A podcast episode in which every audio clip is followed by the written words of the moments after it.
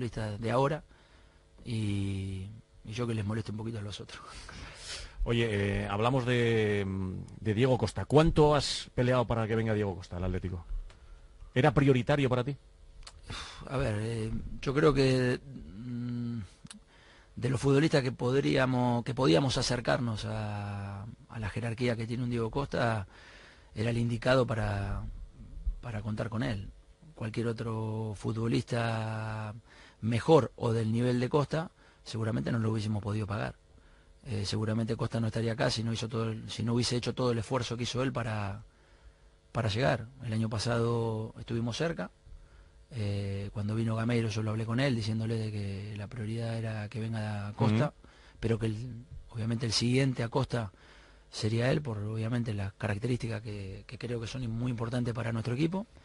Y bueno, y este año apareció la, oportunidad y la posibilidad de,